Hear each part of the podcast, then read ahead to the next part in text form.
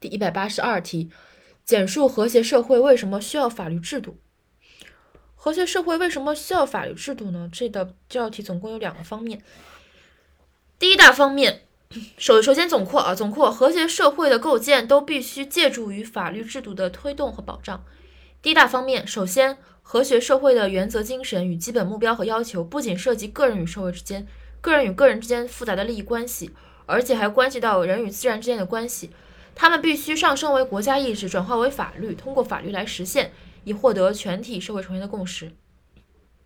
所以就是说，和谐社会的原则精神和基本目标和要求，不仅涉及了个人与个人之间、个人与社会之间的复杂的利益关系，还涉及到了人与自然之间的关系，必须上升为国家意志，转化为法律，通过法律来实现，才能获得全体社会成员的共识。